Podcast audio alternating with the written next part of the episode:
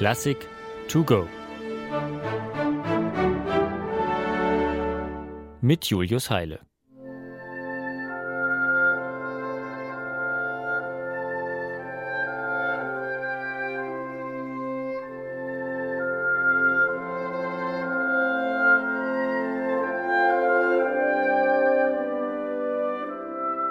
Es war ein ganz normaler Sommertag im August 1878.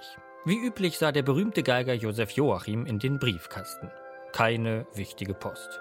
Oder doch?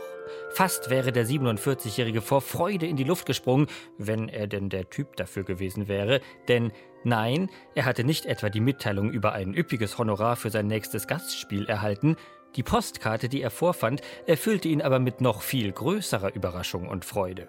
Absender war sein Freund Johannes Brahms, gestempelt war die Karte im österreichischen Pörtschach, wo der Komponist seine Sommerferien verbrachte, und zu lesen war der eher belanglos klingende Satz Ich schicke dir gern eine Anzahl Violinpassagen.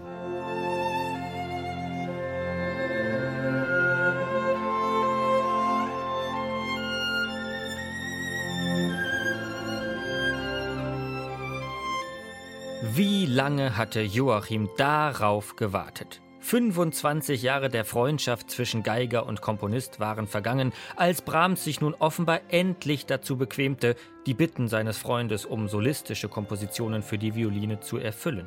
Einen Tag später schilderte Brahms per Brief die Pläne zu seinem Violinkonzert genauer und fügte vorsichtshalber auch schon Teile der Solostimme bei, mit dem Wunsch, Joachim möge ihm doch die ungeschickten Figuren verbieten.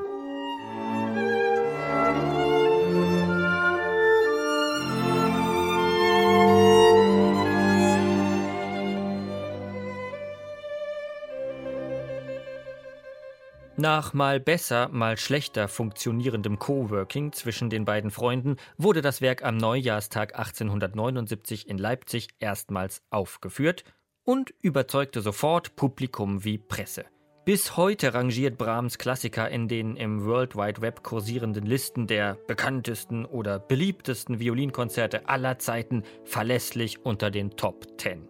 Und auch die Wissenschaft räumt ihm einen Ehrenplatz in der Musikgeschichte ein. Brahms sei hier, so heißt es bei den Experten, die Vollendung des sinfonischen Konzerts gelungen. Will heißen, nirgendwo sonst, nicht mal bei Beethoven, waren die Rollen von Solo und Orchester bis dahin derart gerecht verteilt und miteinander verschmolzen. Oder anders gesagt, noch nie hatte ein Komponist einen so perfekten Zwitter aus Sinfonie und Instrumentalkonzert geschaffen.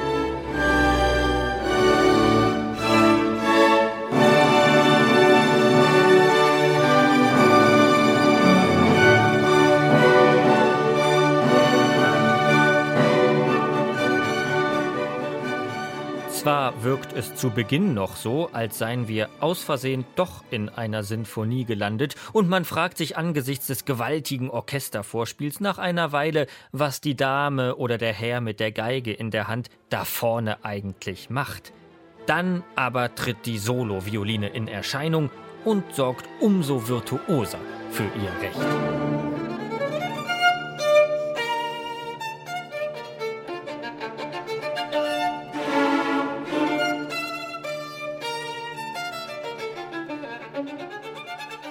Wenig später dann die Geste der Versöhnung. Die Violine darf jetzt auch beim Orchesterthema dabei sein und es mit ihren Umspielungen geradezu umarmen.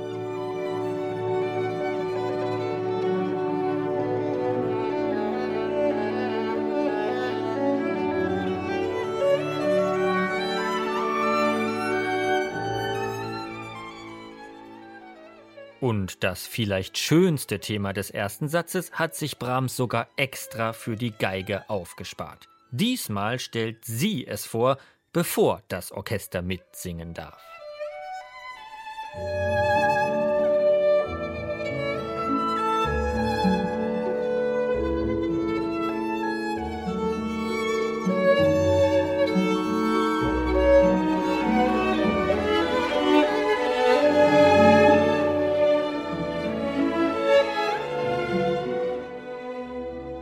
Also Gleichberechtigung an allen Ecken und Enden.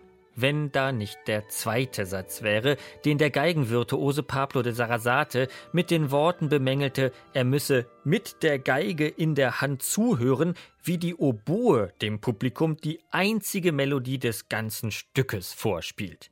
Das allerdings ist nun wirklich übertrieben. Denn spätestens das abschließende Allegro dürfte noch den letzten sich unterrepräsentiert fühlenden Solisten gnädig stimmen. Brahms hat wohl besonders an die ungarische Herkunft seines Freundes Josef Joachim gedacht, als er das derb volkstümliche Violinthema mit seinen aufjauchzenden Akzenten und ausgelassenen Trillern erfand.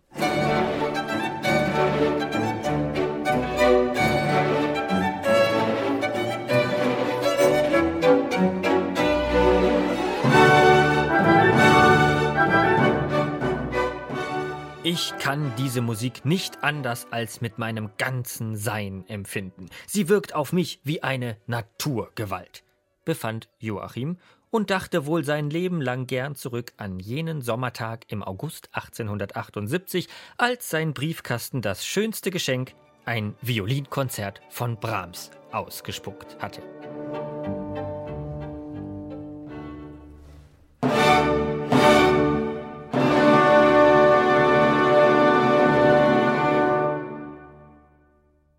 Eine digitale Werkeinführung des Norddeutschen Rundfunks. Weitere Folgen finden Sie unter ndr.de-classic to go.